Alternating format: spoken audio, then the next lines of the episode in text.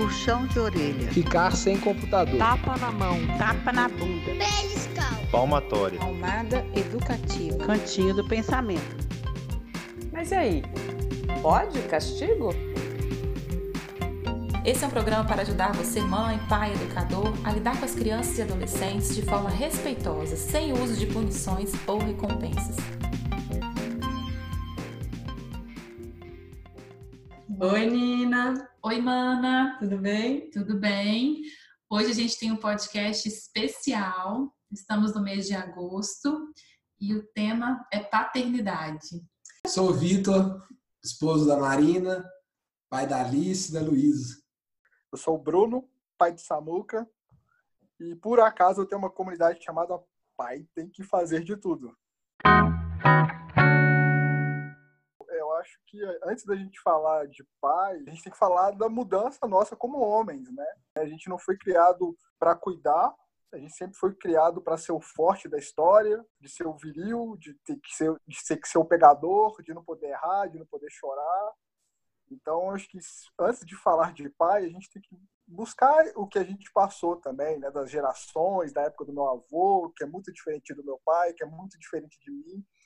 E o Samuel vai ser diferente de mim também. Eu acredito muito nesse poder da transformação. E o pai tem que fazer tudo começou com uma dor. Assim, uh, com esse processo todo que eu contei, de buscar informação, eu via que tudo era sempre voltado embora conteúdos de qualidade, sempre era voltado para as mães. Eu buscava muita informação só que ficava sempre assim incômodo. Pô, ninguém conversa comigo. Pô, a gente existe, a gente quer fazer as paradas. E a disciplina positiva entrou para mim nessa busca por mais informação.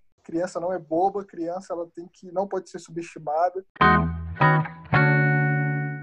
Vocês conversam com os amigos sobre os perrengues da educação dos filhos, sobre os desafios, ou é uma coisa que vocês sofrem calados e pesquisam sozinhos na internet, na calada da noite? Não, hoje a gente conversa sobre essas demandas, assim, é, sobre a relação, principalmente é, com grupos de pais da escola. Hoje a gente tem um relacionamento muito grande entre as famílias. É, dos colegas da sala, mas eu vejo que não é uma procura e, e até algo que precisa, eu preciso me despertar para isso.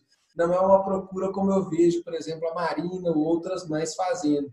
É uma busca ativa, é uma, um, um pessoal que se conversa mais. Por exemplo, lá na, na, falando de novo da escola, tem um grupo de mães eu e mais um pai somente nesse grupo. Às vezes que a gente recebe os recados da escola, né? Os recados vêm sempre assim: mamãe. Um recado então para a família, mas o recado é destinado a endereçado à mamãe. Eu acho que é um conjunto, né? A gente, eu preciso mudar e o entorno também precisa começar a mudar, né? As escolas, a sociedade em si, né? É, nós precisamos nos reposicionar como pais. Eu, eu, sinto que os caras, os pais, os homens estão começando de se permitirem a ter alguém para conversar.